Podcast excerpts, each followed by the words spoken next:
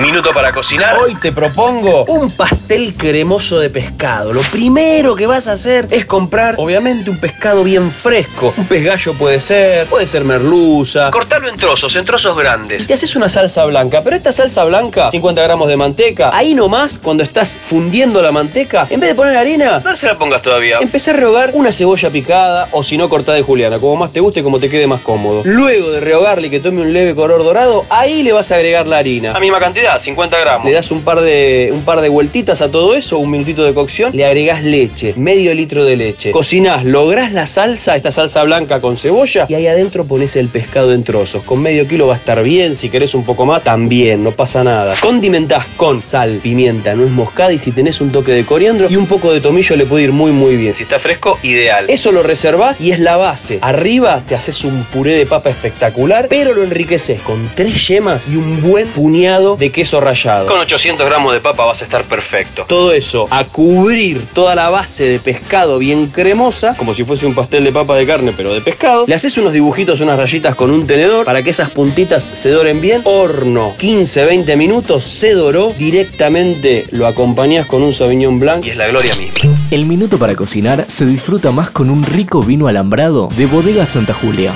Pasaron